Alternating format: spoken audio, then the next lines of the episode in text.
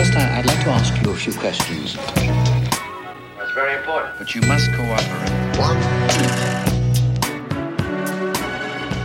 Bonjour à toutes et à tous et bienvenue sur ce podcast dédié aux créatifs, aux artistes, à tous ceux qui nous offrent une vision du monde différente. Aujourd'hui, je reçois Rebecca d'Outremer, tout simplement une des plus grandes illustratrices d'aujourd'hui. Elle a à son actif plus d'une quarantaine de livres illustrés, dont le désormais célèbre Princesse oubliée et inconnue, mais aussi un magnifique Alice au pays des merveilles et plus récemment son dernier livre en tant qu'autrice-illustratrice, Les riches heures de Jacominus Gainsborough. Bonjour Rebecca, Bonjour. comment vas-tu? Mais très bien. Dis donc, tu m'as pas rajeuni là. avec ton résumé. Oui, je suis désolé, j'ai rappelé que les princesses oubliées. Non, non, j'assume, j'assume. Je crois que ça reste encore un de tes plus connus. Ou Et pas? Eh oui, oui, gros, Ouais. gros best-seller quoi. Oui. Malheureusement, On le saura, on le saura. Ouais, on le saura. Merci beaucoup d'avoir accepté mon invitation. mais avec plaisir. Tu es aujourd'hui une artiste installée dont le monde attend les heures avec impatience. Mais si on revient un peu plus loin, comment tout cela a-t-il commencé? Oh, alors, oui, tu es très gentil avec moi.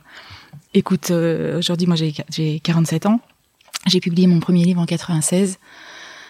Donc voilà, c'est du XXe siècle, tout ça. Euh, et ça a commencé par un goût très très prononcé pour euh, le dessin, la peinture, tout ce qui était production d'images euh, dès ma, toute petite enfance. hein. c'est très très marqué, comme pour euh, beaucoup d'autres. Et ma chance à moi, ça a été que j'ai suis née dans une famille où j'étais vachement soutenue. Mon père était très attentif au goût de ses enfants et avec l'envie de les pousser évidemment à, à s'épanouir dans un, dans un domaine qui leur plaisait, puisque lui ayant eu une histoire différente. Enfin bon, bref, ce serait l'objet d'un autre podcast. Mais euh, donc euh, mes parents étaient très attentifs à ça et c'était une évidence pour moi que je me plaisais dans le dessin et de, façon générale dans tout ce qui était production des mains et, et visuel. Voilà, les couleurs, les matières. euh, Je cousais, je bidouillais, je bricolais.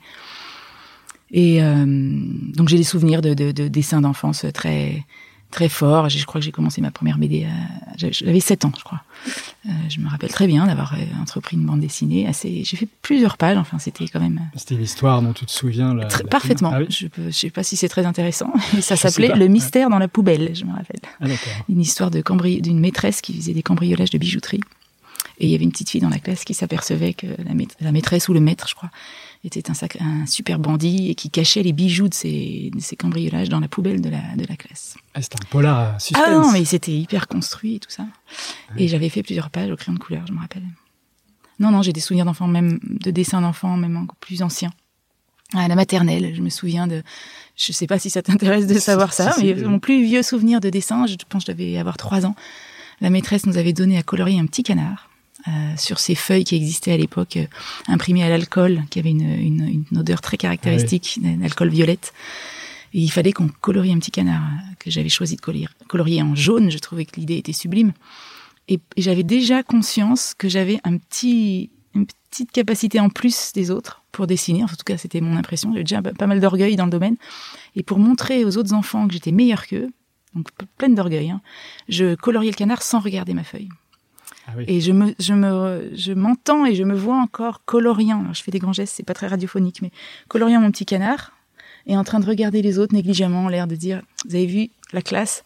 Et je, me rappelle tourner la tête, re, réobserver mon petit canard et j'avais horriblement dépassé ce qu'il ne fallait pas faire. Et une humiliation qui a marqué ma, ma vie. Depuis, je, je lutte pour surpasser cette humiliation. Je crois que tout vient de là. T'as arrêté de dessiner des petits canards euh, les yeux fermés ou, euh, Bah, je sais, j'ai compris qu'il fallait être un peu plus humble et se, se mettre au travail. Ok, donc euh, Voilà, voilà. tout ça s'en est suivi naturellement euh, des études euh, d'art. des Oui, alors voilà, donc euh, toute mon enfance serait marquée par ça, et puis des parents qui m'ont poussé dans ce domaine, alors que j'avais pas moi forcément, euh, le, le- en revanche, le caractère pour envisager d'être euh, illustrateur ou peintre ou artiste, parce que d'abord j'avais aucune connaissance de ce que pouvait être le métier. Mais mon père, qui était plus clairvoyant que moi, m'a dit écoute, fais, commence au moins des études dans ce domaine et on, verra. Moi, toutes mes amies, elles devenaient profs de maths, donc ça me semblait beaucoup plus sûr et donc j'ai, je suis née à Gap dans les Hautes-Alpes. Donc j'ai- j'ai- à 17 ans, je suis montée à Paris, comme on disait. J'ai fait, mes parents ont payé l'atelier de Sèvres, qui à l'époque était un atelier assez récent. Je pense qu'il y avait peut-être une dizaine d'années. C'était une très bonne année où j'ai appris beaucoup de choses. Je dois dire que je, ma fille, qui a fait l'atelier de Sèvres il y a, il y a deux trois ans, je suis pas sûre de la façon dont ça allait tourner cet atelier. Mais enfin, ils obtenaient quand même des bons résultats pour les entrées. Pourquoi euh, ça a concours. tourné? Enfin, maintenant, Ah, c'est devenu une grosse, grosse boîte à fils à papa, parce que c'était déjà un peu, mais là, euh, j'étais assez Parce que c'est assez cher, c'est ça, les ateliers Oui, de toute façon, ça a toujours. Bon, c'est privé, Ouais. c'était cher. Mais il y avait un côté un peu plus. Je sais pas, j'ai j'ai l'impression que ça, l'esprit a bien changé. Ils obtiennent de très bons résultats pour les entrées aux Arts Déco et tout, donc ça doit rester une- un bon atelier. Voilà, et j'ai raté le concours des Arts Déco une première fois. J'ai passé un an à l'ECV, École de communication visuelle, une école qui existe encore, qui pareil, qui a pris beaucoup d'ampleur, où je me suis assez copieusement emmerdée, je crois. Et j'ai fini par rentrer aux Arts Déco le- à ma deuxième tentative. Deuxième tentative. Parce que tu as commencé à apprendre le graphisme, des choses comme ça. Oui, alors CV, euh, aux oui, c'est ça. Et aux Arts Déco, d'ailleurs, j'ai suivi le cursus de graphisme. Parce qu'à l'époque, euh, je suis pas sûre non plus que ça ait beaucoup changé. Euh, Il y avait un grand mépris pour le domaine de l'illustration de la part des des professeurs de graphisme. En tout cas, c'est ce que moi j'ai perçu. Donc j'avais un petit intérêt pour l'illustration. Après, j'étais ouverte un peu à tout, hein, mais et donc j'ai suivi le cursus graphisme où je me suis voilà, ça me convenait aussi. les disciplines me convenaient. On faisait beaucoup de photos, de de typos, mise en page, pub, je sais plus trop. Pourquoi pas J'étais tout le temps fourrée au labo photo. Et en ILU, je me rappelle, je pense pas me tromper en disant, je crois qu'il y avait six élèves dans la sélection seulement. C'était pas prisé, c'était pas couru. Ah oui. Maintenant, je crois qu'ils sont en surnombre. Et euh, voilà. Ça- C'était grâce à des gens euh, comme toi qui ont fait euh, valoir un peu je, l'illustration jeunesse. pas, je, euh, je, je, je sais pas, je sais pas si j'ai pas un très bon souvenir de ma scolarité aux Arts Déco, mis à part ça. Je pense avoir pas mal bien profité de l'école, des ateliers, parce que c'est une école qui offre des moyens énormes et gratuitement. Donc j'ai énormément profité du labo photo. Ouais, tu, je crois Ouais. que la photographie Ouais. prend une grande part dans ton art. C'est ça, c'est ce que je pensais faire euh, au départ en sortant des Arts Déco. Euh, j'avais un ami, un ami qui était photographe euh, avec qui j'avais bossé un petit peu. Enfin, je, je rêvais de faire la, studio, de, de la photo, mais plutôt photo de studio, enfin de la photo composée. À l'époque, il y avait plein de boulot pour faire des pochettes de disques, par exemple, des choses comme ça. Donc, c'était un truc qui m'a. Oui, de la création, ou, non, mais de la création d'images ouais. par la photo mise en scène, pas de la photo documentaire ou reportage. Donc, euh, puis à l'époque, on était encore en argentique. C'était le basculement euh, dans les années 95, euh, 94. Je sais même pas si ça commençait à peine, à exister. Donc, il y avait le plaisir du tirage et ça, j'aimais beaucoup. Mais entre-temps, aux Arts Déco, j'ai eu une chance. euh, Enfin, tout mon parcours est fait de rencontres et de, de coups de bol incroyables. Euh, là, j'ai vraiment une bonne étoile. Déjà, bah, déjà, une bonne étoile d'être née là, dans la famille où je suis née, et puis la, une bonne étoile qui m'a fait rencontrer un professeur d'illustration dont je ne suivais pas les cours. Et va savoir pourquoi. Il m'a élu et m'a présenté les éditions Gauthier Langros. J'étais sim- simplement en deuxième année aux Arts Déco, même, même pas à la fin de la deuxième année. Alors, je, je devais fréquenter le cours d'élu comme ça, mais en option, un peu en touriste.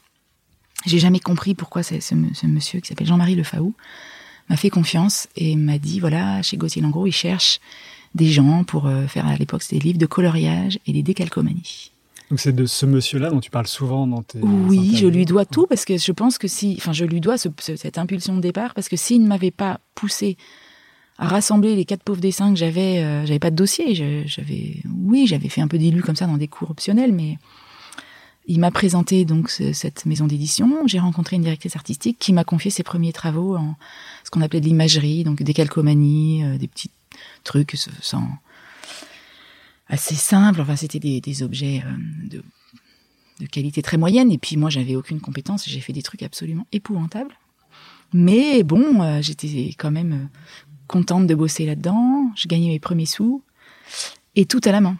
Puisque à l'époque, pareil, euh, Photoshop, euh, les ordis, c'était grotesque, quoi. Il fallait attendre une demi-heure pour changer une couleur. Donc, euh, Et si tu n'avais pas suivi ce cursus indiqué par ce professeur, tu aurais fait de la photographie. bah, je me serais dirigée vers du. Parce que quand je suis sortie. Donc voilà, j'ai commencé en seconde année aux Arts Déco à gagner ma vie, en fait, en ILU, en faisant de l'imagerie, mais tout en me disant que c'était un à côté. De toute façon, on m'avait bien expliqué que l'ILU, c'était pas intéressant.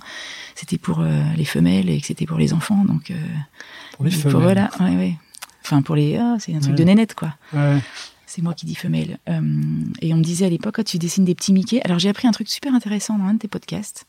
J'entendais toujours euh, les, les profs me dire, ah, tu veux dessiner des petits Mickey? Et j'étais persuadée que c'était des petits Mickey, euh, Mickey et Pluto, et Donald, ou je sais plus. Moi aussi, je dois avouer. Et donc il y a un de tes Ouais, Arthur de Pince c'est ça, qui qui, parle parle de des Mickey qui sont voilà le, le- le mot qui signifie les petits les petits dessins. Bon, c'est un peu le, le même esprit, mais du coup je- j'en ai voulu longtemps un Mickey.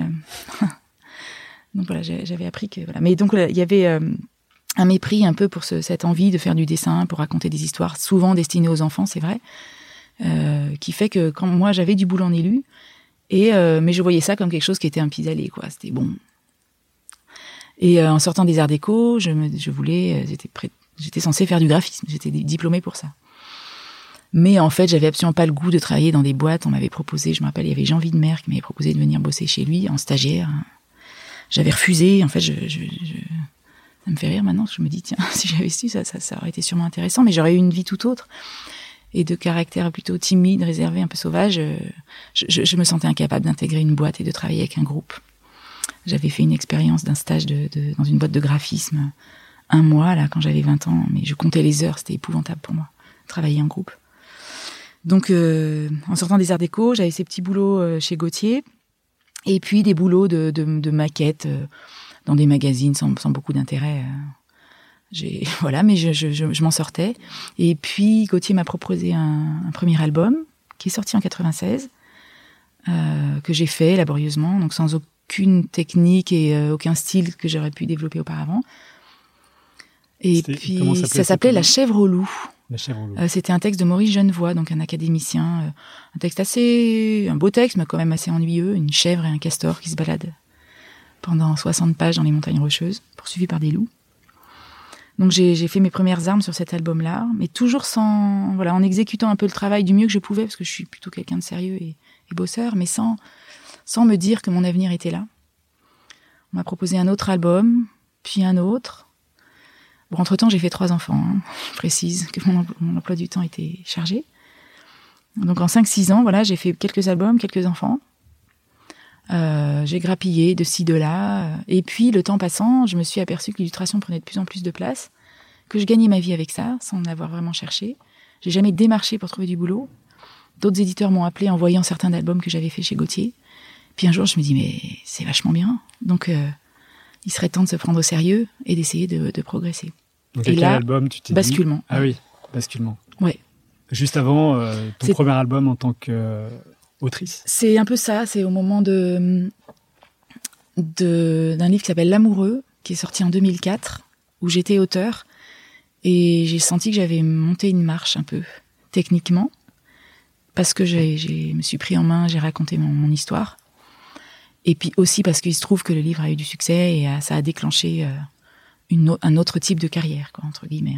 C'était ton premier livre euh, en tant qu'autrice ou- Oui. euh, Parce que euh, Au clair de la terre qui est sorti C'est un recueil de poésie. C'est un recueil de poésie. où j'avais alors c'est vrai que je me tu- vois je me souviens pas mais c'est vrai que sur ce livre-là j'avais expérimenté beaucoup techniquement je l'aime bien ce livre-là c'est tout bancal c'est très maladroit mais il y avait beaucoup de collages des choses finalement c'était pas ce livre-là m'a procuré beaucoup de travail quand il est paru d'autres éditeurs l'ont vu et m'ont appelé moi je démarchais pas je cherchais pas de ce travail j'en avais pas besoin j'avais mes, gamins et ça et les choses sont c'est pour ça que j'ai dit que j'ai beaucoup de chance parce que toutes les choses sont venues avec le temps. hein. Il faut de la patience.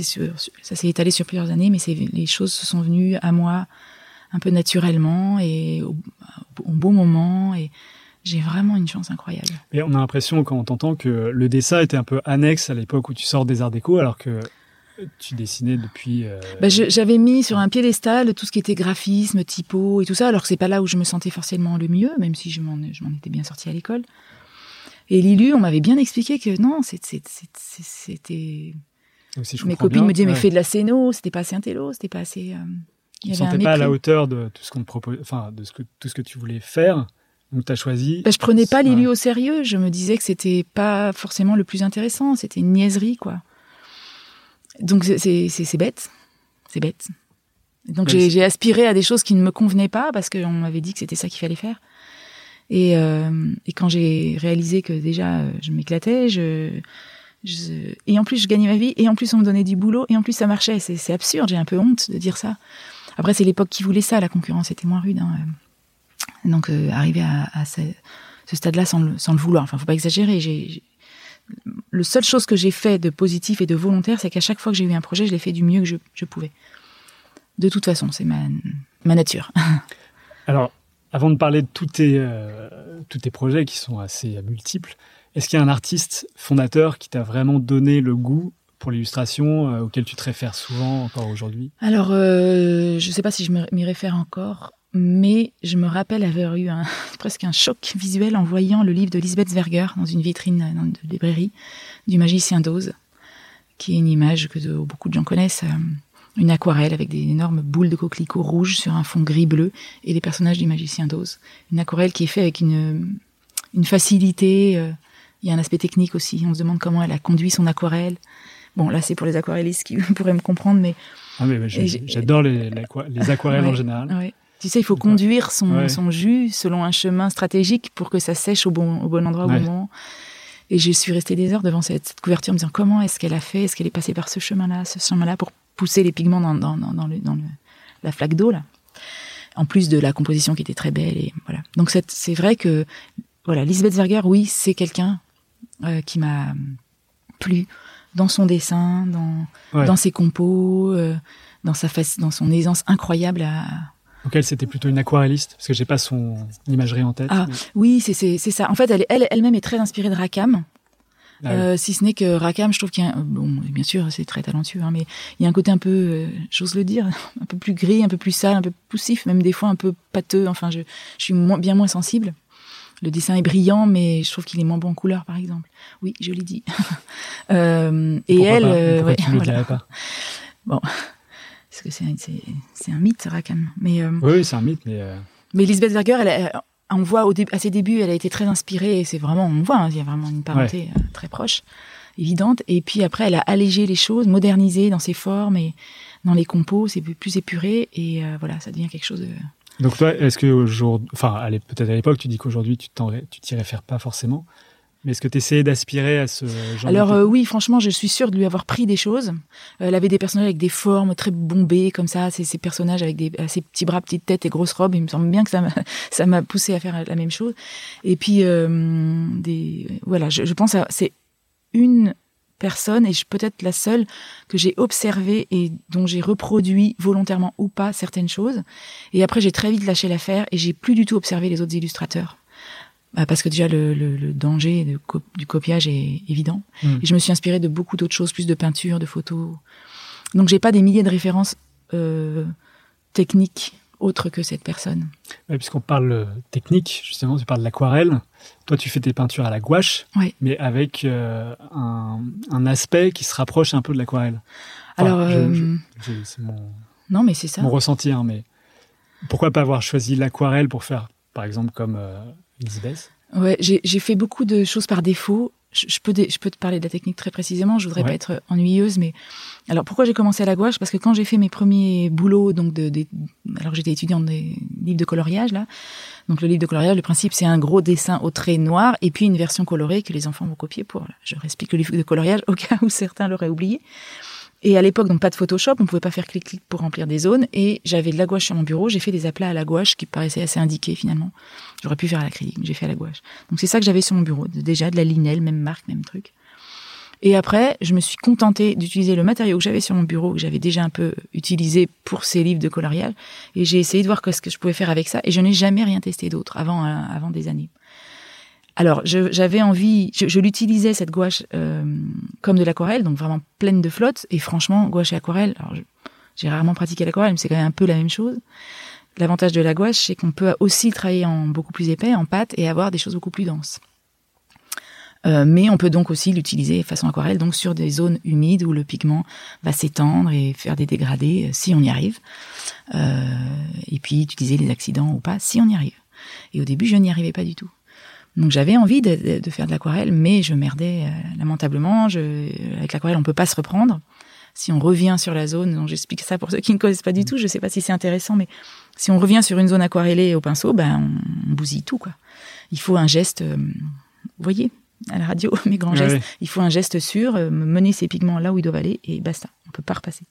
Donc n'arrivant pas à obtenir ce que je voulais à l'aquarelle, je me suis dit coûte que coûte, je veux garder mes dégradés et ma transparence que je devrais obtenir avec un système d'aquarelle par petites touches, donc avec une maîtrise plus lente. Et j'ai commencé à travailler par pointillisme. D'accord. Et c'est comme ça que j'ai créé ma façon de faire euh, que les gens ne comprennent pas toujours en observant les originaux. C'est du pointillisme aquarellé euh, qui me permet d'avoir de la transparence avec de la gouache Mais pour moi, vraiment, aquarelle à gouache, je Ouais. pense que, il faudrait que j'essaye un jour, je pense que je peux faire la même chose avec de l'aquarelle. Mais voilà, qui me permet de garder une transparence, donc c'est extrêmement aqueux. Et des dégradés euh, qui me plaisent, enfin des volumes, des, des, des variantes de couleurs, euh, mais point par point.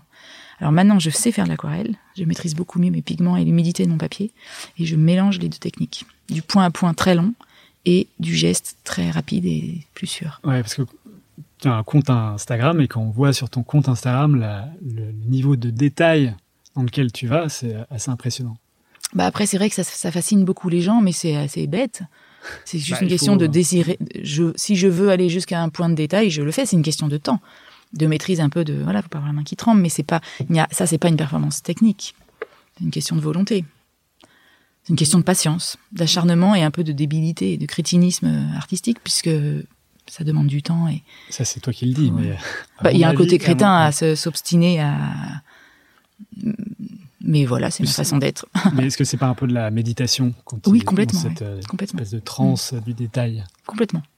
Parce que faire un, par exemple, euh, j'aime bien dessiner les, les, les cieux, Euh, un dégradé que je pourrais obtenir en, allez, 10 minutes, euh, que je pose d'ailleurs sur ma feuille, en général façon aquarelle, donc avec papier humide et le pigment qui se répand tout seul gentiment, avec un dégradé parfait.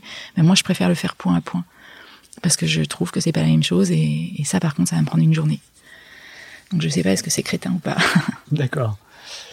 Alors, on, avait commencé à parler de ton euh, premier livre qui, qui allait lancer euh, véritablement ta carrière, même si elle était déjà lancée, c'était L'amoureux. Oui. Comment euh, s'est passée la genèse de ce livre? Oh, c'est très modeste. J'avais cette vague petite idée euh, de raconter une, conversation d'enfant qui se questionne sur ce que c'est qu'être amoureux. Et j'avais un petit souvenir d'enfant, c'est vraiment très gentil. hein. Effectivement, quand j'étais euh, à l'école primaire, et j'avais un, petit camarade qui était extrêmement pénible avec moi. Et ma maman m'avait dit, euh, il doit, il, t'aime bien, c'est sûr. Il doit être amoureux de toi. J'avais trouvé ça stupide à l'époque et j'étais terrorisée. Et voilà, me souvenant de cette euh, petite histoire, euh, j'avais écrit, euh, j'ai écrit ce livre d'un- enfant insupportable qui terrorise une petite fille et puis tout le monde lui dit non non mais il est amoureux et donc je raconte je, vais officialiser le- la fin de l'histoire pour ce qui me concerne j'ai effectivement reçu un, un message un jour de, de ce petit garçon il y a quelques années donc 30 ans plus tard qui a Ah fini oui. par me déclarer sa, sa flamme posthume ouais. donc ma mère avait raison je lui ai envoyé le bouquin en réponse il faut- voilà Il faut refaire un livre. alors, sur- non non je me suis arrêtée là ouais. bref C'est marrant ça. Ouais, ouais, ouais, ouais. Il m'a dit, ouais, non, tu as marqué mon, mon enfance. euh, J'ai toujours été très amoureux de toi. Et il n'avait pas lu le livre? Non, Enfin, il savait, il avait eu tes coordonnées par un biais il avait complètement vu. autre. que Non, non, non. Il m'avait vu passer dans, je sais pas, un petit un interview, un petit oui. reportage, euh, je sais pas. Donc il savait ce que je faisais, mais je pense pas qu'il ait eu le livre. Et donc je lui ai dit, bah écoute, oui, tu m'as, tu m'as pourri ma jeunesse. Tiens, mais par contre, tu m'as bien aidé pour la, par la suite. Ok. Mm. Donc c'est peut-être lui qui va sortir un livre sur sa déception. euh. Je ne sais pas. Mais il a un métier intéressant. Il est devenu euh, spécialiste des loups dans le parc des écrins dans les Hautes-Alpes. Je trouvais ça super sexy en fait. D'accord. Ouais. Ça lui, ça lui va bien. C'est dit. Euh, et du coup, euh, on peut le comprendre, c'est c'est ton ce que tu as ressenti profondément dans ta jeunesse qui a permis de. Oui, bon, c'est plus un prétexte. je vais pas dire ça, c'est- pour la blague. Hein. Ouais. C'était un prétexte. Je trouvais ça amusant. J'avais peut-être quelques jeux de mots en tête, je sais pas. C'était vraiment sans prétention. Donc j'ai proposé le texte à Gauthier Langros, qu'il a refusé pendant 2-3 ans en me disant que ça marcherait pas du tout, comme souvent dans les premiers albums. Mais j'étais très soutenue par une directrice artistique chez Gauthier, qui était vraiment mon à qui je dois aussi énormément la première rencontre que j'avais fait euh, au moment des livres de coloriage, qui s'appelle Marivonne Denizet. Donc c'est une seconde personne à qui je dois énormément, qui m'a fait confiance, qui m'a proposé pas à pas des projets, qui m'a toujours suivi, qui a attendu que je progresse pour euh, donc un jour me soutenir dans, dans ce- ce- cette proposition sur le livre de l'amoureux. Donc qui a été refusée par la par la- l'éditrice euh, au départ, puis en insistant un peu, on a fini par le publier. Et ça a très très très bien marché. Et puis j'ai obtenu un prix qui existe toujours, qui s'appelait, qui était plus récent à l'époque, le prix Sorcière des librairies sorcières. Ok, c'est toujours. Ouais, ouais, voilà, qui est, c'est un assez beau prix. Et euh, donc euh, je remercie les librairies d'ailleurs parce qu'à l'époque j'étais tellement intimidée quand on m'a remis le prix que je n'ai strictement rien dit. Mais euh, ça m'a. Ah oui, parce qu'il y avait Ouais, pas je de. me rappelle de la remise de prix. J'ai Ah dit oui. merci, puis je suis partie avec mon papier. Et euh, donc voilà, ça, ça a commencé à m'installer un peu davantage dans, en librairie. Et puis juste après, il y a eu l'album Princesse. Princesse tout- oubliée, dont tu ne veux plus parler, j'ai l'impression aujourd'hui. Non, mais c'est vrai que je- je- ça a été un succès énormissime. Et, euh, que j'ai fait euh, du mieux que je pouvais et je me c'était chouette à l'époque et c'était quand même assez nouveau mais ça a eu un tel succès que et aussi on- c'est vrai qu'avec l'éditeur on a beaucoup exploité l'imagerie de ce livre que Ouais. moi-même je me ça m'a un peu ouf c'est c'est devenu un peu écœurant et je comprends que euh, il y a aussi des gens qui n'en n'en pouvaient plus quoi et puis après le succès est toujours un peu suspect Ah bon? pas, en France, ouais, je, je pense. Donc euh, c'est marrant, le temps passe et maintenant que je change les choses, on me dit oh, j'aimais pas du tout princesse, mais oh, c'est bien dans ce que tu fais, c'est marrant. D'accord. Ah ça, ouais, c'est ouais. des, des retours anecdotiques, peut-être. Oui, oui, oui. Ah bah non, mais le succès de livre est indéniable. C'est Ouais. une question de chiffres. hein, donc, euh, et puis il a été euh, surtout euh, traduit dans, peut-être pas exagéré dans le monde entier, mais en 20, 25 langues, quoi. Même les Américains l'ont traduit, c'est dire. C'est dire si ça a marché. Mm. D'accord. Et ça, ça t'a apporté d'autres scénarios, enfin, d'autres Bah là, ça, ça a été un, succès commercial tel que bah, on est fait des livres pour le- la gloire et pour le pour la beauté du geste, certes, mais enfin, il y a un aspect commercial euh, des, chez les éditeurs, chez les libraires. Enfin, ça, ça serait Oui, bête bien de sûr, ne pas en parler. Donc, c'est sûr que ça m'a donné une liberté incroyable auprès des éditeurs, beaucoup de propositions, euh, parce qu'ils sont pas fous, euh, ils font ce qui marche. C'était un livre aussi que mon éditeur m'avait dit qu'il ne marcherait pas. Ah bon? Ouais. Mais on dirait qu'en fait, tous les livres qui marchent sont des livres au départ refusés par les éditeurs. Bah, je, alors je leur jette pas la pierre. Personne ne peut prédire du succès d'un livre. Oui, bien sûr, Un oui. bien malin, celui qui peut jurer que tel ou tel livre marchera. Mais euh, à l'époque, pendant trois, quatre livres, euh, il y avait l'amoureux. On m'a dit non, c'est pas bon. Le princesse, on m'a dit ça marcherait pas parce que la- le personnage de couverture ferait la gueule, faisait la gueule. Enfin, il n'était pas souriant. Les personnages sont pas très souriants. Donc on m'a dit faut la, faut la faire sourire. Au départ, le personnage était borgne. On m'a dit de d'enlever le, le cache-œil. Ils ne voulaient pas qu'elle soit borgne. M'ont dit que ça ferait peur aux, aux- aux lecteurs, aux grands-mères et tout ça. Donc là, j'ai cédé sur ce point, mais en revanche, je n'ai pas fait sourire mon personnage. Donc on m'avait pré- prédit le pire, et bon, ça a été l'inverse.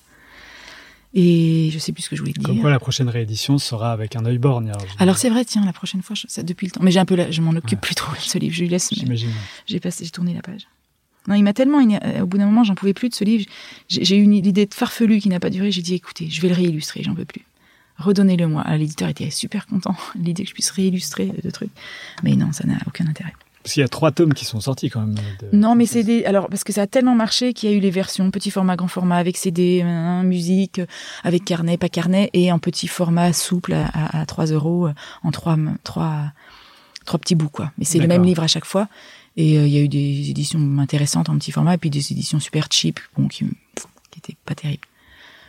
D'accord. Merchandising, quoi. comme Ouais, ouais, dit, carrément. euh, Ouais, vraiment, vraiment.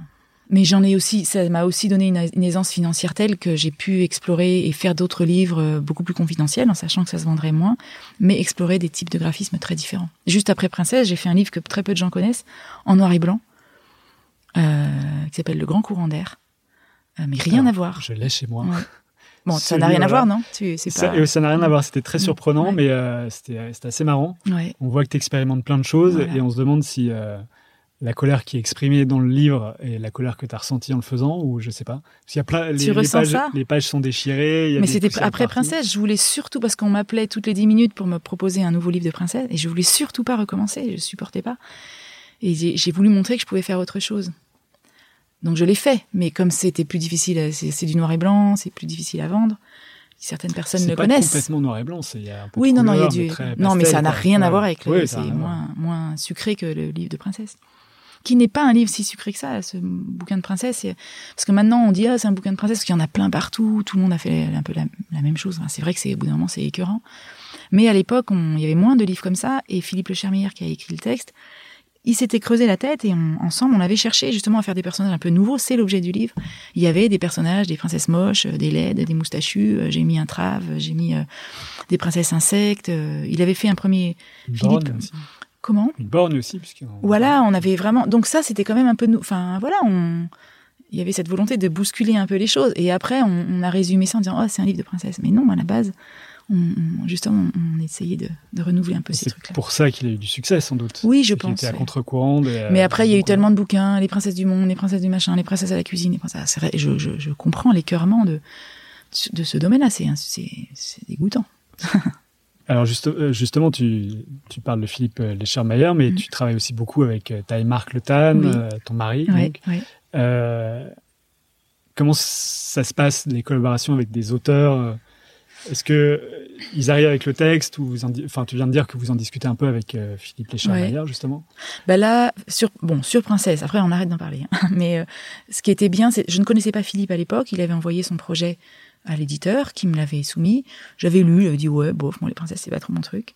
Et comme j'avais pu discuter avec Philippe au téléphone, dont j'avais eu le contact, euh, et j'avais dit quand même, ça serait bien qu'on remette un peu des princesses un peu bizarres et tout. Et il avait été à l'écoute et c'était son, son idée au départ, hein, c'était un dictionnaire au départ, son, son projet.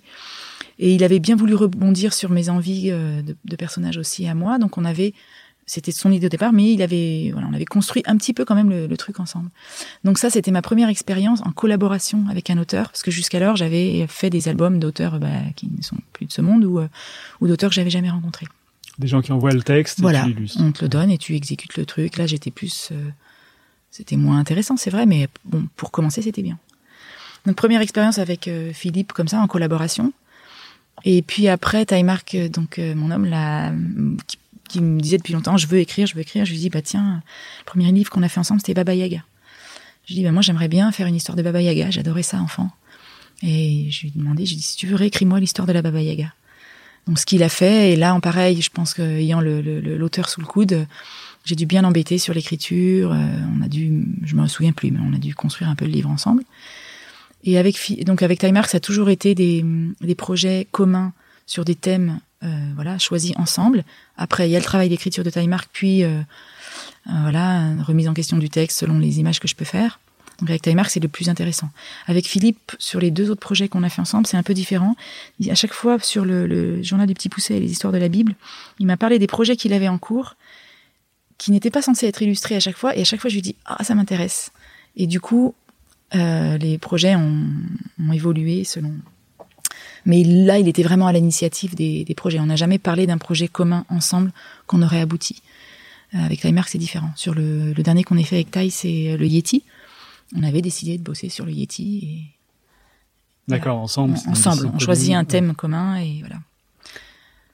Et si on doit garder un livre parmi la quarantaine de livres euh, que tu as fait ces 20 dernières années, à part le dernier, parce qu'on va, en- on va en parler, est-ce qu'il y en a un qui te, euh, pour lequel tu as le plus d'émotions ou tu gardes le... Ah, c'est dur à dire. euh, les livres, il y, en a que j'aime moins que d'autres, c'est sûr, mais ou plus que d'autres, mais je les aime bien pour des raisons différentes. Déjà, ce que j'explique souvent, parce qu'on me pose souvent la question, mais un livre, c'est un moment de vie. Euh, en plus, moi, j'ai une technique quand même assez longue, donc j'y consacre au moins quelques mois. Donc, chaque livre correspond à un moment de ma vie. Donc, euh, ça me rappelle des moments de vie. Donc, il y a des moments de vie plus ou moins heureux, plus ou moins épanouis. Donc, ça influe beaucoup euh, ce que je- mon idée sur le livre.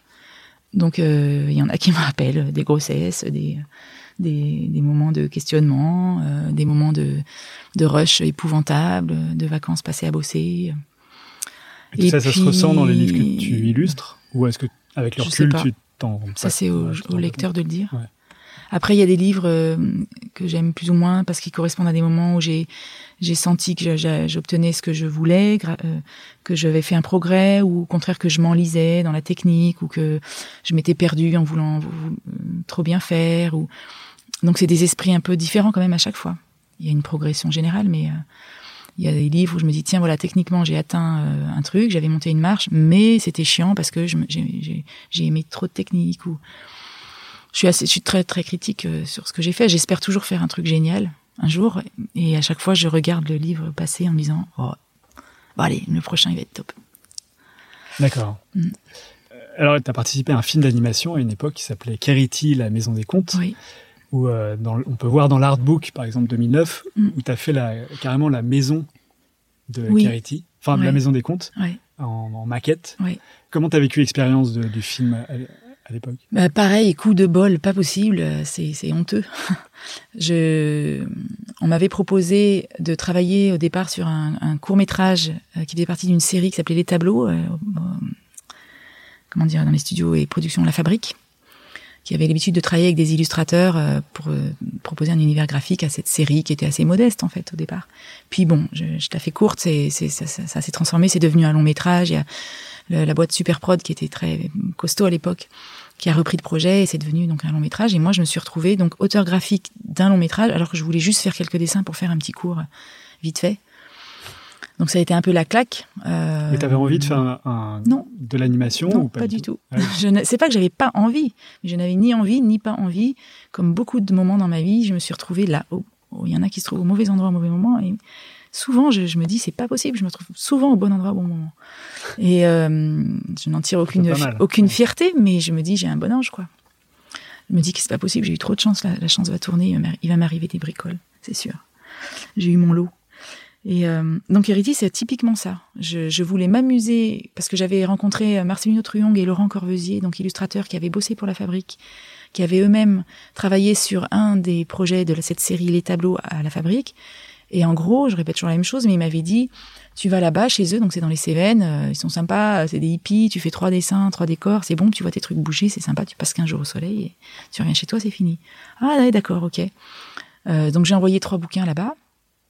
C'était une des premières fois de ma vie que je faisais une démarche volontaire. Et ils m'ont ils m'ont rappelé 15 jours après, donc je me suis dit, ouais, super, 100% de mes démarches ont abouti, je me rappelle. quel, quel orgueil, mon Dieu. Et euh, Ouais, c'est bien d'être excité par. Ouais, j'étais contente pour le, par le, pour le côté je demande quelque chose, on me répond. Je trouvais ça formidable. Donc ça a commencé comme ça. euh, ils m'ont envoyé un scénario que j'ai trouvé sympa. J'a- J'allais dire sans plus, mais c'était excitant d'avoir cette nouvelle expérience. Donc euh, ça, c'était chouette.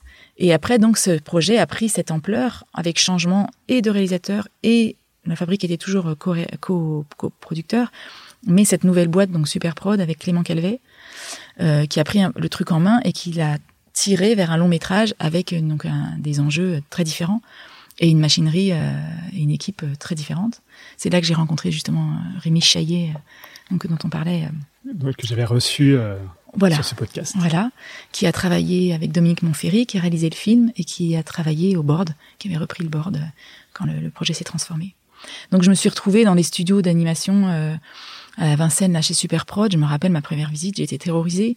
Il y avait des tas de gens qui attendaient de moi que je leur dise euh, bon alors qu'est-ce qu'on fait? Graphiquement, hein, on ne demandait pas plus, mais et je me rappelle un, un, un DA là, comment Richard Després, qui commence à me parler de trucs sur son ordi, ça allait à toute vitesse, je, je comprenais rien, je, je savais pas du tout de quoi il me parlait, de compositing, je savais pas ce que c'était, je ne savais rien. Bon, alors j'avais une idée de l'image, des couleurs et tout ça, mais je ne savais strictement rien. Et Dominique Monferry, donc le réalisateur, qui lui est un cadre de l'anime, extrêmement expérimenté, euh, qui a été d'une gentillesse folle parce que moi, des fois, je boudais parce que je pouvais pas faire ce que je voulais. Et, il a eu la patience de se plier à mon incompétence euh, et mes caprices. euh, voilà. Je, bon, je me suis pas fait d'ennemis, je crois. J'ai gardé quelques amis sur la prod, donc je pense que j'ai quand même. Mais donc j'ai souffert, hein, j'ai souffert de, de, de déconvenus, de voir que je pouvais techniquement pas faire tout ce que je voulais. Et en même temps, je me suis quand même impliquée. Et entre autres, j'ai fait cette petite maison en carton pâte là, parce qu'on me demandait toujours de décrire le lieu principal du film, qui est donc une maison et surtout une bibliothèque, une très belle bibliothèque où se déroule une grosse partie du film.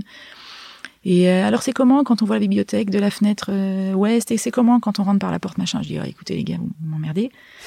Et un été j'ai pris des petits bouts de bois, des cartons et j'ai fait toute la maison en maquette. Et je me suis prise au jeu comme souvent. Mais elle fait quoi comme taille Elle fait maquette? 80 cm de large. La bibliothèque doit faire euh, 30 Ah oui. cm sur 30 cm. Et euh, je me rappelle avec mes enfants, j'ai fait atelier petits livres de bibliothèque, ces petits livres qui font 8 mm de haut, et j'ai rempli les rayons de la bibliothèque un à un. Je me suis éclatée à faire ça. Je crois l'avoir fait assez bien. Tous les bouts de mur se, se- s'enlevaient, les portes s'ouvraient, j'ai acheté un fichaille et j'ai fait des photos. Et j'ai recréé une ambiance qu'on retrouve quand même pas mal dans le film, avec ces espèces de drapés, de, de rideaux euh, euh, un peu opaques qui, Mm. qui marquent le- l'espace de la bibliothèque. Et puis euh, toute une charpente en bois que j'ai réalisée. Bon, mon papa est charpentier, donc je sais ce que c'est qu'une ferme et des, des linteaux et des voilà des poutres. Et euh, donc j'ai recréé cet espace en bois d'une vieille bibliothèque avec un escalier, une coursive, une espèce de bibliothèque un peu à l'ancienne, mais un peu brinque-ballante. Enfin. Et, euh, et je suis arrivée chez Superprod avec ma pauvre maquette euh, faite de briques et de broc, mais qui avait une gueule quand même.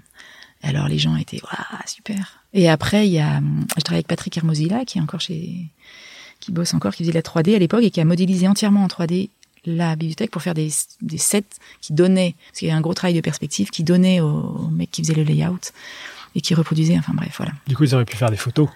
J'ai fait beaucoup de photos. Oui, mais au final, lui, il a modélisé tout et euh, et donc il voilà, hop, il shootait le le, le, Ouais. le décor. C'était très simple du coup.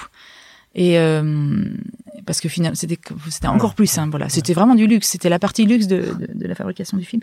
Et il avait des sets, voilà, des 3D qui étaient très figés, très raides.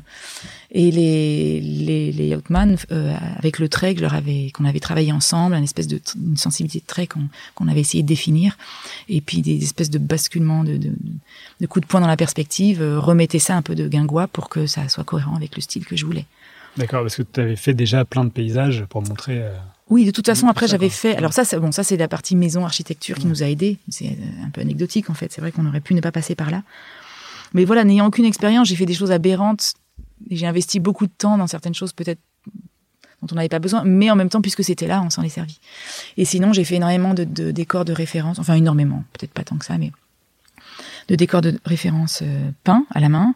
J'ai dessiné tous les personnages, mais j'ai mis la main sur les turns parce que ça me plaisait pas. Puis j'avais pas de connaissances techniques, donc je me rendais pas compte que les Je pouvais pas quoi, obtenir- on tourne autour du personnage. oui, le personnage que tu vois de, sous toutes ses faces. Euh, évidemment, l'animation 2D contraint beaucoup euh, le, le Mm. dessin des personnages. On peut pas tout animer. Donc ça, j'ai découvert ces, ces choses-là. On me disait, bah non, tu peux pas dessiner tout des, des fleurs sur un t-shirt. On peut pas, c'est trop compliqué. J'étais furieuse. Pauvre Dominique, il a souffert. Il a été patient avec moi.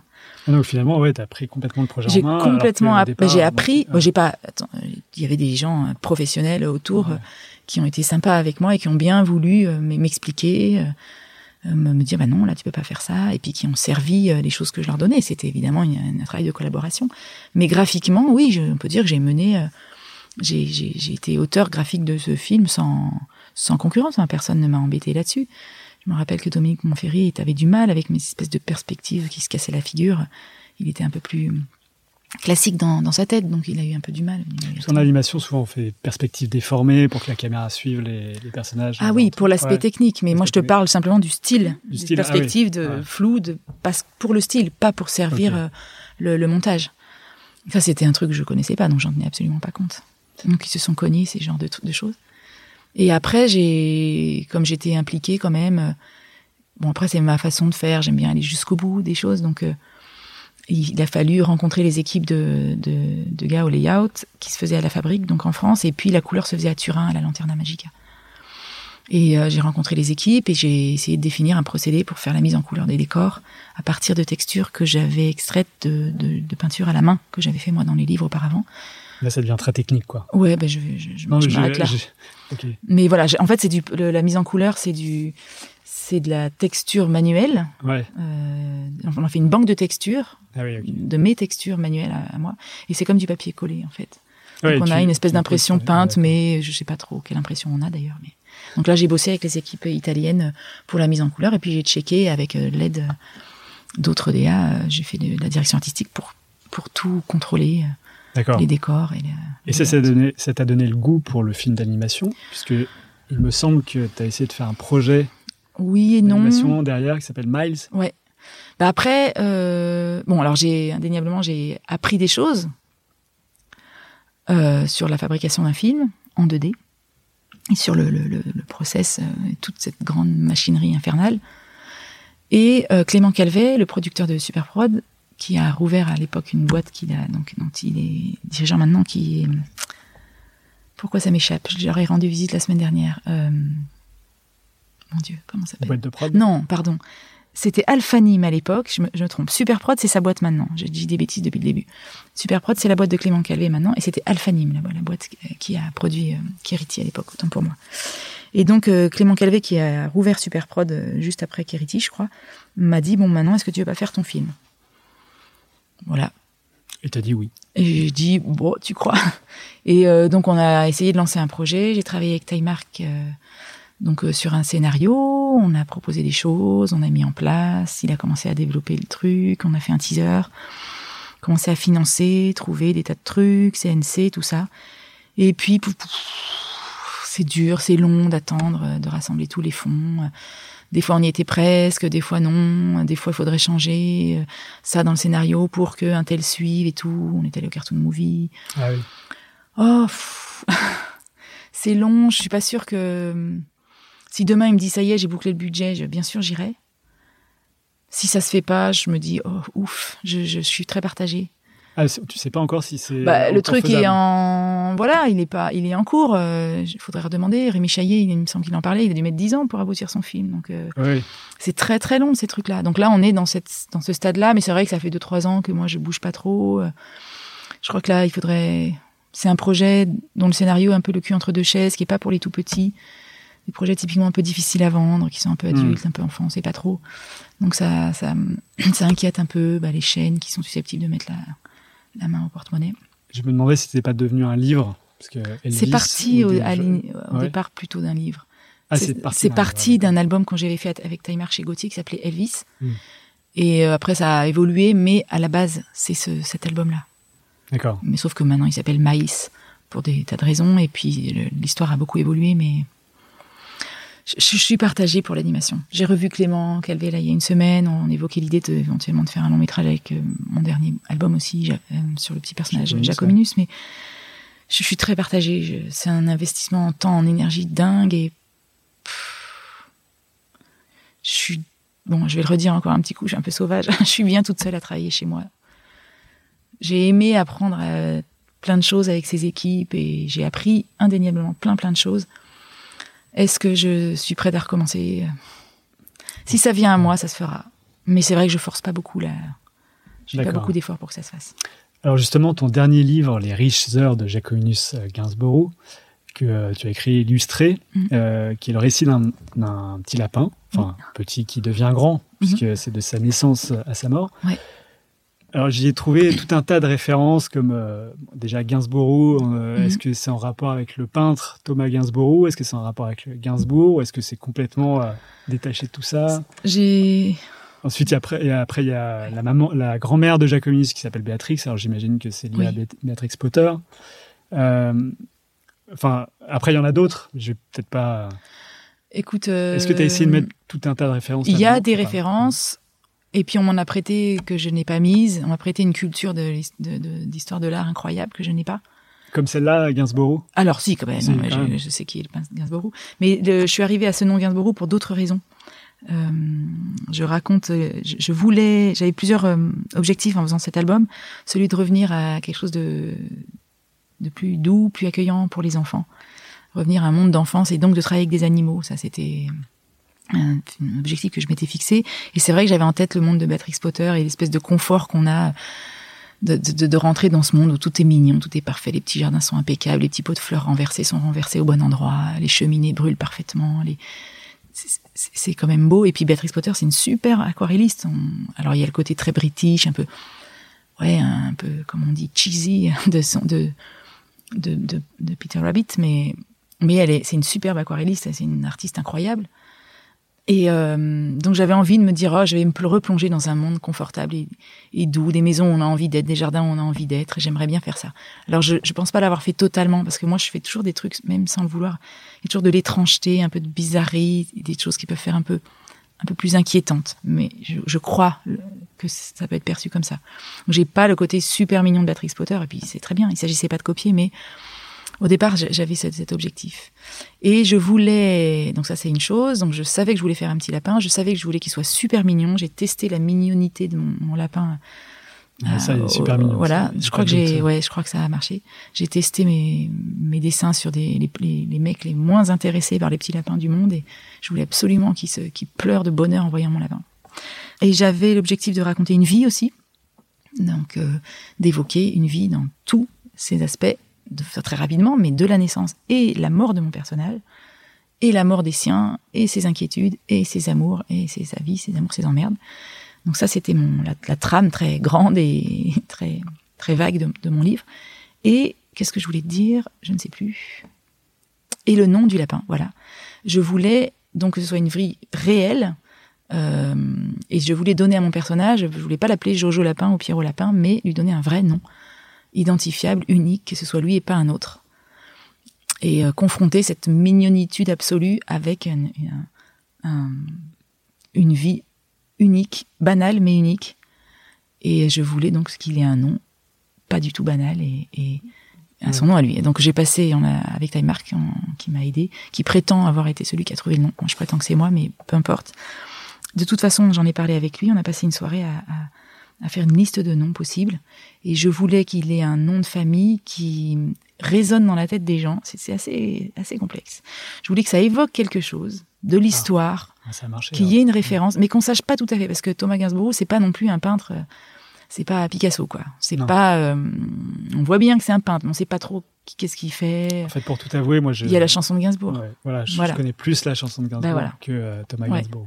Donc on sait, il y en a qui savent même pas que le peintre existe et c'est typiquement le nom que je voulais. Et, ça me plaisait très bien de- que ce soit un nom qui évoque ou Gainsbourg, mais c'est pas Gainsbourg, ou Gainsbourg, on sait pas très bien qui c'est. Et puis l'étranger aussi, enfin le, un autre pays. Donc ben voilà, j'ai choisi comme ça. D'accord. Ses amis aussi ont tous des noms euh, assez possible, tarabis- ouais. tarabiscotés. Ouais, Oui, c'est un peu de ma- Polycarpe, euh, Ouais. Byron. Bah, il y a un côté un peu désuet, j'ai plaisir à me vautrer là-dedans. Et puis pour le plaisir de, ouais, il y a Ouais. des noms incroyables. ouais. Puis il y a des noms euh, plus simples comme euh, Nils, June et Mona. Oui, mais là c'est comme c'est sont les noms de mes enfants pour les petits clins d'œil. Il y a aussi beaucoup d'amis de mes enfants. Ah oui. ça les faisait beau bien rire. Ces, ces grands ados euh, dégingandés qui se retrouvaient un petit poussin, en petite chèvre. Alors tu soulignes souvent qu'il y a 12 tableaux euh, dans ce livre, Mm. mais est-ce que le chiffre 12 euh, est un chiffre symbolique ou Ah pas non, du non, tout? non, ça n'a rien de biblique. que ça non, non bah, c'est pas. Oui, c'est vrai, ça fait un peu chemin de croix. Non, c'est 14 ans, chemin de croix. je Non, pas chemin de croix, mais euh, genre les 12 euh, apôtres. oui, oui, ou oui. les, Non, non, non, non, non, Les non. 12 coups de minuit. Non, non, pas. bah 12, ça fait 12 doubles, ça fait 24, euh, 24 pages, euh, 24 pages plus une Ça page fait de texte. machin, 24 ça- heures, ça fait une il- journée. voilà, non, il doit y avoir une logique qui tombe bien, mais c'est pas du tout. Puis voilà, on dit à, l'éditeur, je fais 12 doubles. Je vais pas, je vais pas faire 13 doubles ou 11 doubles ou 7, je sais pas. Mais c'est, en tout cas, le point de départ, c'était ce livre construit en 12 tableaux. Effectivement, euh, 12 tableaux de, de grands moments de vie. Euh, la naissance, la mort, un enterrement, euh, un rêve, euh, un départ, une arrivée. Une guerre aussi. Une guerre, c'est ça. En fait, quand j'ai refermé le livre, le, le moment le plus fort pour moi, c'était la guerre. Mhm. Et euh, je me suis dit, mais peut-être que on vivra tous une guerre à un moment donné. Peut-être que c'est ça que tu voulais. euh, Bah, c'est ça, je voulais des moments de vie. Quels sont les moments de vie qui marquent, qui frappent euh, Certainement un- la perte d'un être cher, euh, forcément, euh, la rencontre de, de quelqu'un avec qui on va vivre, forcément, la naissance d'un enfant.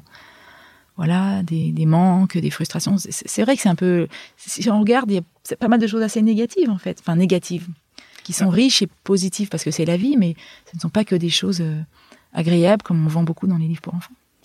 Bah, en fait, tu euh, adoucis un peu tous les moments euh, un peu euh, un peu durs en disant que peut-être ou peut-être pas. Oui, je reste assez flou. ouais. l'écriture est particulière. C'est pas que j'adoucissais, mais ce que je voulais, c'est qu'il y ait un mélange, comme dans la vie, de choses dures et pas dures. Par exemple, la scène de l'enterrement dans la vie de Jacominus, l'enterrement de sa grand-mère, qu'il aime beaucoup, est combinée avec le moment où il rencontre et il s'éprend de sa future euh, femme, enfin la Mm. personne avec qui il va partager sa vie.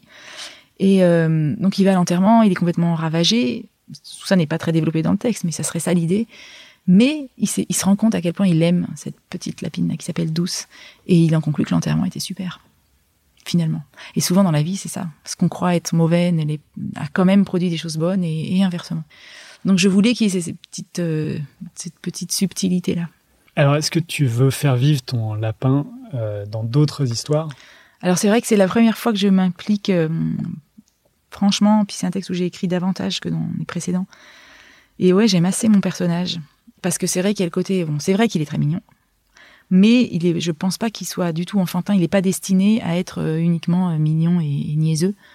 Je pense pas du tout que ce soit ça. J'espère que non. Et euh, c'est un lapin très réfléchi. Il parle, il parle peu. Il est. Je voudrais faire un livre de philo, en fait, de philosophie jacobinesque.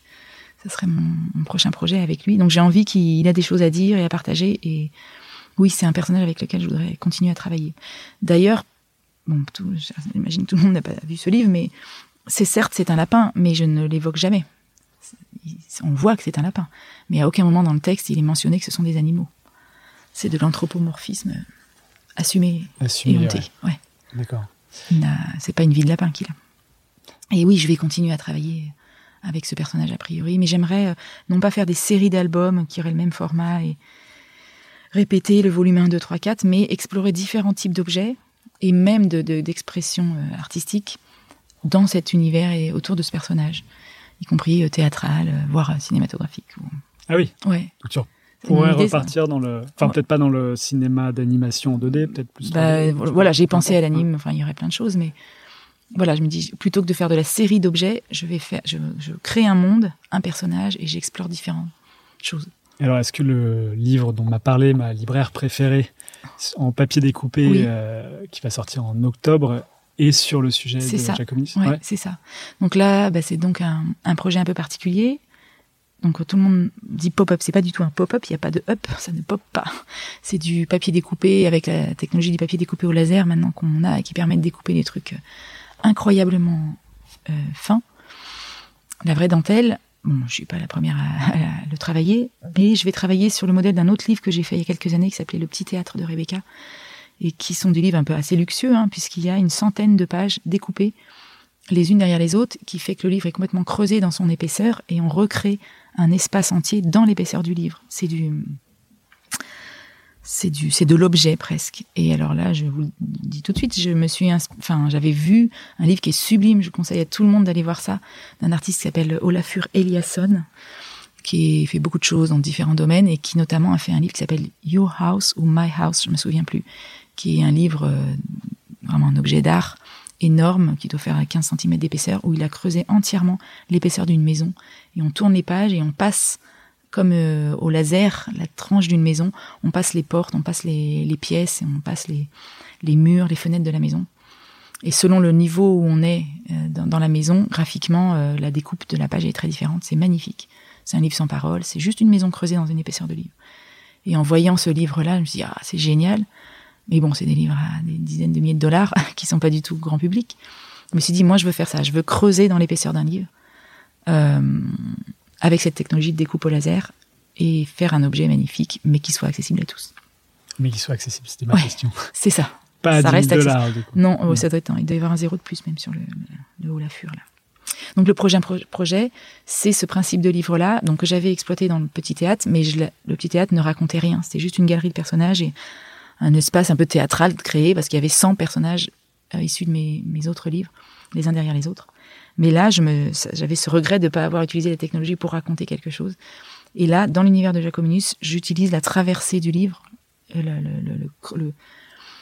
creuser l'espace de l'épaisseur du livre pour servir ma narration et mon propos, qui est petit, court, mais il y a quelque chose. C'est un rendez-vous. Donc au début du livre, il y a un personnage qui va rencontrer, a priori, donc c'est Jacominus au fond du livre, qui attend et qui a donné un rendez-vous. Et on traverse tout le livre avec le personnage qui se rend au rendez-vous et leur tourne.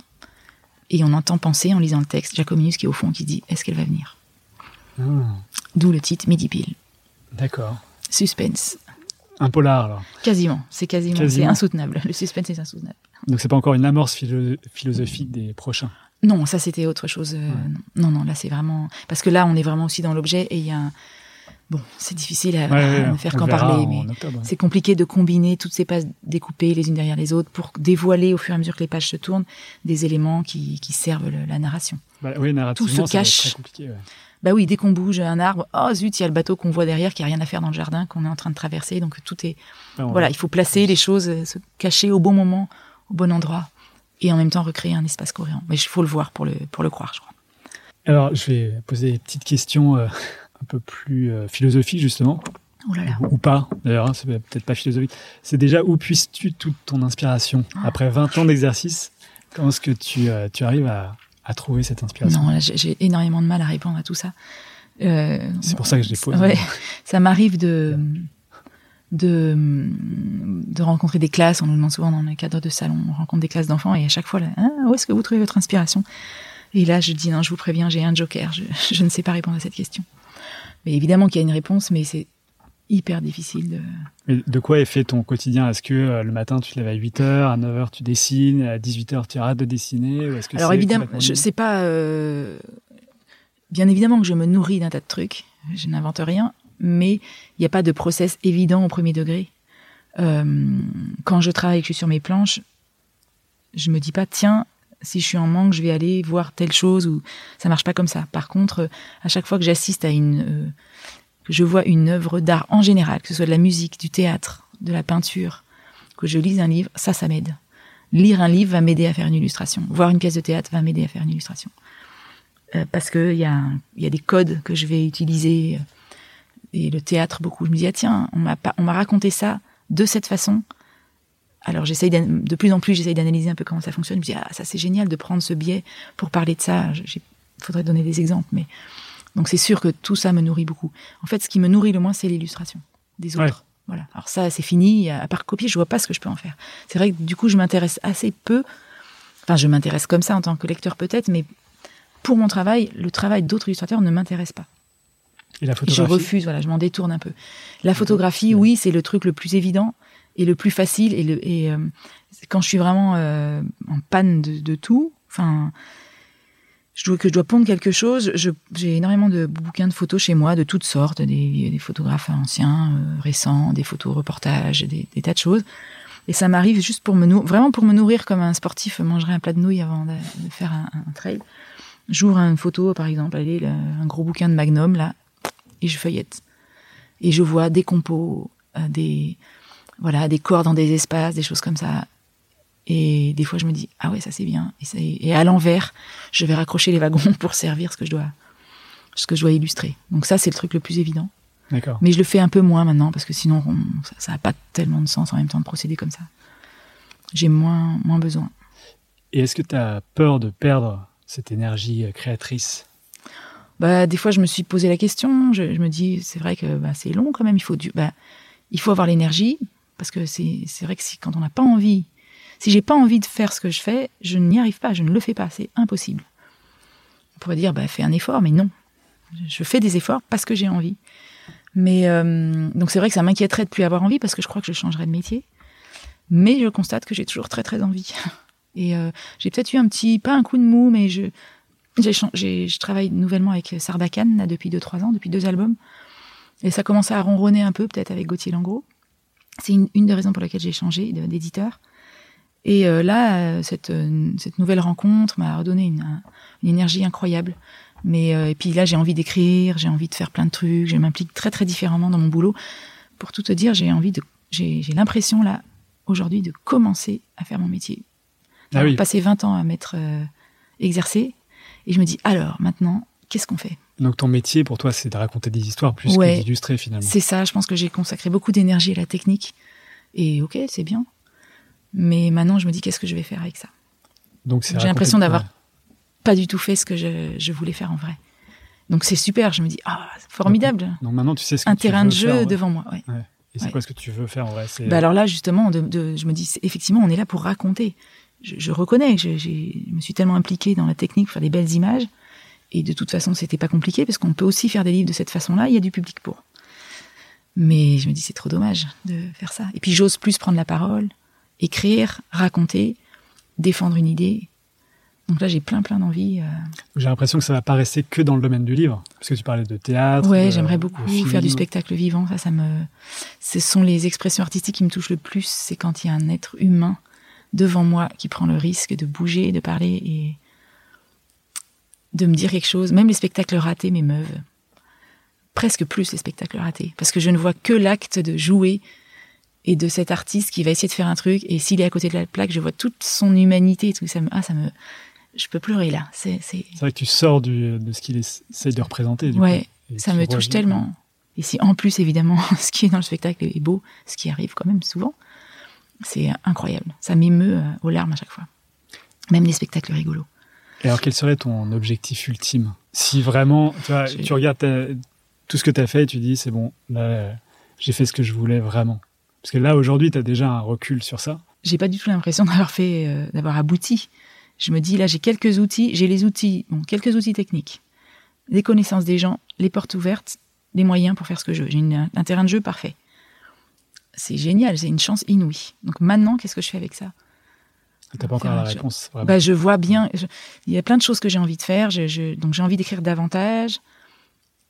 Pour une fois, ce que j'ai renié complètement pendant 20 ans, j'ai envie de prendre la parole pour dire un des trucs spécifiques, de partager des idées sur tel ou tel thème et de transmettre une, en- voilà, une, une idée, ce que je n'ai jamais osé dire avant. passer un message, quoi. C'est, c'est, j'aime pas du tout cette phrase, mais ça revient à ça. Parce que justement, ma Mm. question après, c'est d'où te vient ce besoin de créer? Est-ce que c'est euh, l'aventure, la postérité, ou justement euh, délivrer un message ou... Oui, je sais, je- pour avoir écouté plusieurs podcasts, Voilà. je sais qu'effectivement, j'aurais dû m'y attendre. C'est hyper dur de répondre à ça. Je pense que ça change au cours de la vie. Pourquoi, euh, comme tout le monde, j'ai dessiné comme une malade enfant euh, Parce Pourquoi on est comme ça? Ouais. Pourquoi? Ouais, je sais pas, mais à En ce fait, point. il y a beaucoup d'illustrateurs qui disent que euh, les illustrateurs d'aujourd'hui sont ceux qui n'ont pas arrêté de dessiner. Ceux c'est qui ça, dessinent ouais. plus. on- Oh, il y a des enfants qui n'aimaient pas dessiner, mais moi, je pense qu'on, re- je pense qu'on commence par euh, se créer un monde de protection. Je pense que c'est une fuite beaucoup. Euh, même encore maintenant, voilà, il n'y a pas de moment plus confortable pour moi mentalement que de m'asseoir à mon bureau, de commencer une image et de faire cet moment de méditation, comme tu disais tout à l'heure, de peindre euh, des nuages pendant huit heures d'affilée en écoutant euh, la pluie, si j'ai la chance qu'il pleuve dehors. C'est- parfait pour moi. Il n'y a rien qui me touche là, dans ces cas-là. Donc je suis très bien, je suis protégée de tout, des attaques des ours, des méchants et des bandits qu'il y a partout. Ouais, par contre, c'est une aventure euh, dont tu connais pas toujours la fin. Oui, mais là c'est vraiment de la bulle, crées. Ouais. la bulle assez égoïste euh, et du plaisir, du, confort, de la protection mentale. Donc ça c'est une chose. Bon, après, euh, si on veut dire la vérité, je pense qu'il y a, en commençant à être professionnel, il y a une motivation bah, professionnelle de- d'orgueil. Les gens, parce qu'on partage sa bulle avec les autres, on la vend, euh, on a des retours qui peuvent être bon, euh, priori qui sont positifs. Ceux qui détestent mon travail ne font pas la queue en dédicace pour venir me le dire. Donc, euh, et euh, donc on a, on, prend confiance en soi parce qu'on partage sa bulle avec les autres et qu'en plus ils sont contents de la partager et ils payent pour ça. Et donc ça flatte l'ego, c'est un fait. Et euh, ça donne du la niaque pour dire je vais faire un livre encore plus beau qui va plaire encore plus. Donc c'est peut-être mal, c'est peut-être mauvaise raison, mais je pense que ça participe à l'énergie. En tout cas, euh, moi je, travaille quand même énormément, j'ai des horaires de dingue. J'ai sacrifié beaucoup de choses en dehors de mon, voilà dans ma vie pour pouvoir mener mes projets comme je voulais et je l'ai fait aussi pour pouvoir voilà partager mon travail avec ceux qui vont l'aimer en me disant je vais faire le plus beau livre du monde et donc c'est de l'orgueil. Donc ça c'est une motivation. C'est pas bien, c'est un péché mais c'est là. Mais donc il y a pas que ça heureusement. Et en vieillissant, je me rends compte que là, je prends conscience que non, j'ai réellement beaucoup plus envie de partager sincèrement les choses avec les gens, indépendamment de ma satisfaction personnelle ou de la notoriété que je peux acquérir. Ou... Et là, c'est vachement agréable. En vieillissant, un peu, un peu de sagesse peut-être. Et, euh, et le vrai plaisir de, de, de- d'avoir des retours de gens qui ont été heureux parce qu'ils ont vu telle ou telle chose. Et là, ça paraît bête, hein, mais sur le livre Jacomini, je me des retours euh, incroyables. De gens vrai- qui ont été ça- émus, qui, euh, Ça laisse beaucoup de, euh, d'ouverture pour une interprétation assez personnelle. ce livre-là. Ce livre, parce qu'il y a beaucoup de choses Oui, j'allais dire, c'est une triche incroyable. Je raconte une vie. hein. Je peux- il y a- tout le monde est Tout concerné. monde- voilà, tout Je pouvais pas brasser plus large. Mm. Mais euh, et là, je prends, je change vraiment. Enfin, depuis deux trois ans, c'est vrai que je vois pas du tout mon métier de la même façon. Je découvre, bon alors, alors un nouvel éditeur, une façon de s'impliquer dans l'écriture, un travail de travailler comme auteur. Je prends beaucoup plus plaisir à, par exemple, je donne des workshops, beaucoup plus plaisir à partager euh, quelque chose avec des étudiants, beaucoup plus de plaisir à rencontrer les enfants dans les écoles. Avant, euh, j'étais un peu un peu bourrin quoi. J'étais sur mes planches et j'aimais, j'adorais mon travail, mais ma bulle. Voilà, j'aimais ma bulle. J'aimais Mm. pas trop en sortir. Là, je commence à me dire ah tiens, je pourrais mener des ateliers, peut-être partager aussi du temps euh, de façon bénévole à tel ou tel endroit. Je commence à me poser ces questions-là. Mais il a fallu que j'attende 25 ans pour me rendre compte. Il y a des gens beaucoup plus généreux, beaucoup plus ouverts, beaucoup plus jeunes, hein, mais ça n'a pas été mon cas. J'ai créé une bulle et là, je me dis tiens, c'est bien les autres aussi. Mm. Alors, on arrive à la fin de ce podcast. Et ma dernière question, si tu as écouté quelques autres podcasts, est est-ce qu'il y a un objet culturel qui t'a Ah oui. particulièrement marqué ces derniers temps? Ah là là, je ne sors pas énormément. euh, je- bon, alors. Parce qu'il n'y a euh, pas oui, forcément oui. besoin de sortir. Non, non, mais euh, le dernier. Alors, il y a une expo. La dernière, expo- c'est la dernière expo que j'ai vue. Non, pas tout à fait. Une des dernières expos que j'ai vues, euh, où je suis allée en traînant des pieds, qui est l'expo de Basquiat à la Fondation. Où? Quoi? Vuitton? Euh, Vuitton, ouais. Oui, Vuitton. Euh, a priori, ça me. C'est pas le type de. de, de, de- de- de- d'images, enfin d'œuvres qui me touchent beaucoup. Je suis allée pour accompagner des amis et tout ça, pour passer un bon moment et découvrir la fondation, qui est un super bel endroit. Et euh, ça m'a fait un bien fou. J'ai adoré. Et j'ai ressenti, pareil, euh, l'énergie du, du, du personnage. euh, j'ai vraiment ressenti. genre, si j'avais su que je pouvais prononcer des phrases pareilles, j'en aurais bien rigolé il y a 20 ans, mais l'énergie de l'artiste derrière son œuvre, euh, sa liberté, et euh, que ça m'a parlé, je me suis dit, là, je, je suis repartie en me disant, ah, il faut se lâcher, quoi. C'est, j'ai, ça m'a vraiment, vraiment, vraiment donné une vraie impulsion pour mes projets à venir, les projets sur lesquels je suis en train de travailler en ce moment.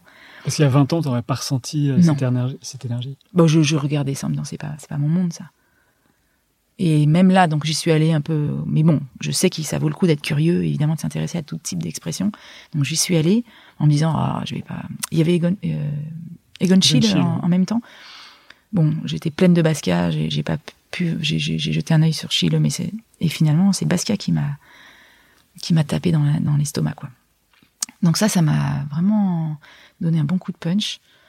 Et euh, as essayé de reproduire du.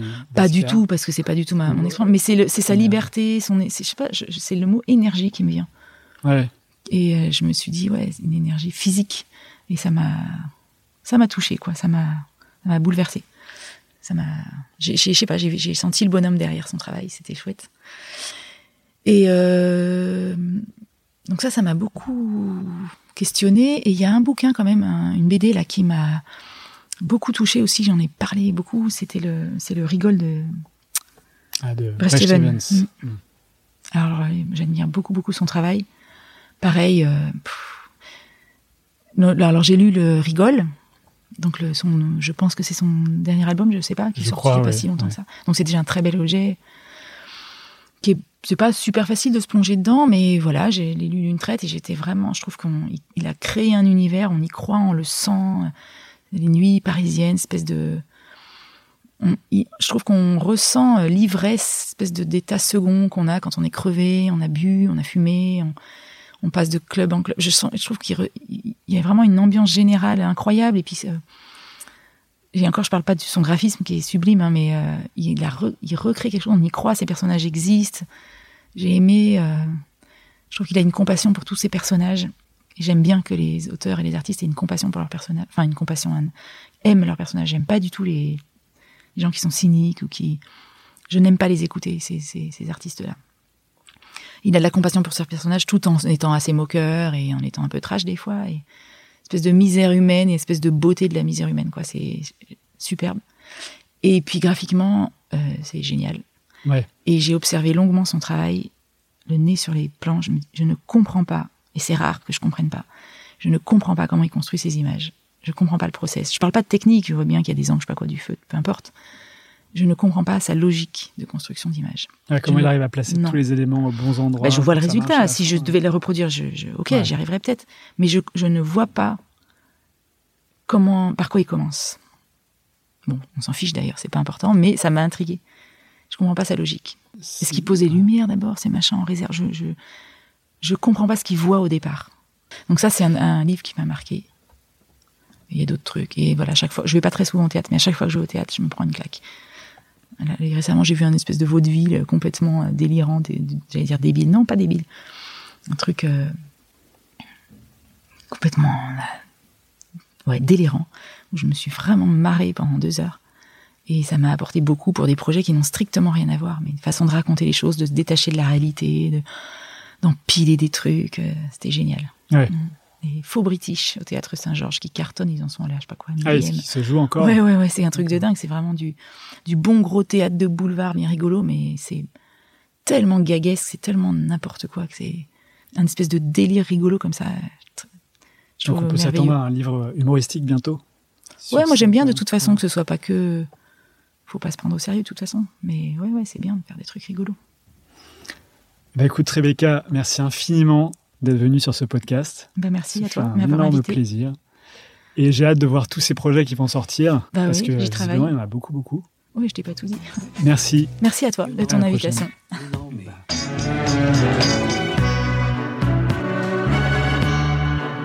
Voilà, c'est fini pour aujourd'hui. Si vous êtes arrivé jusque-là, c'est que l'épisode vous a sans doute plu. Alors n'hésitez pas à le partager, en parler, le commenter ou m'envoyer un mail sur alex.moonpalace.fr, ce qui m'aidera à poursuivre ces entretiens.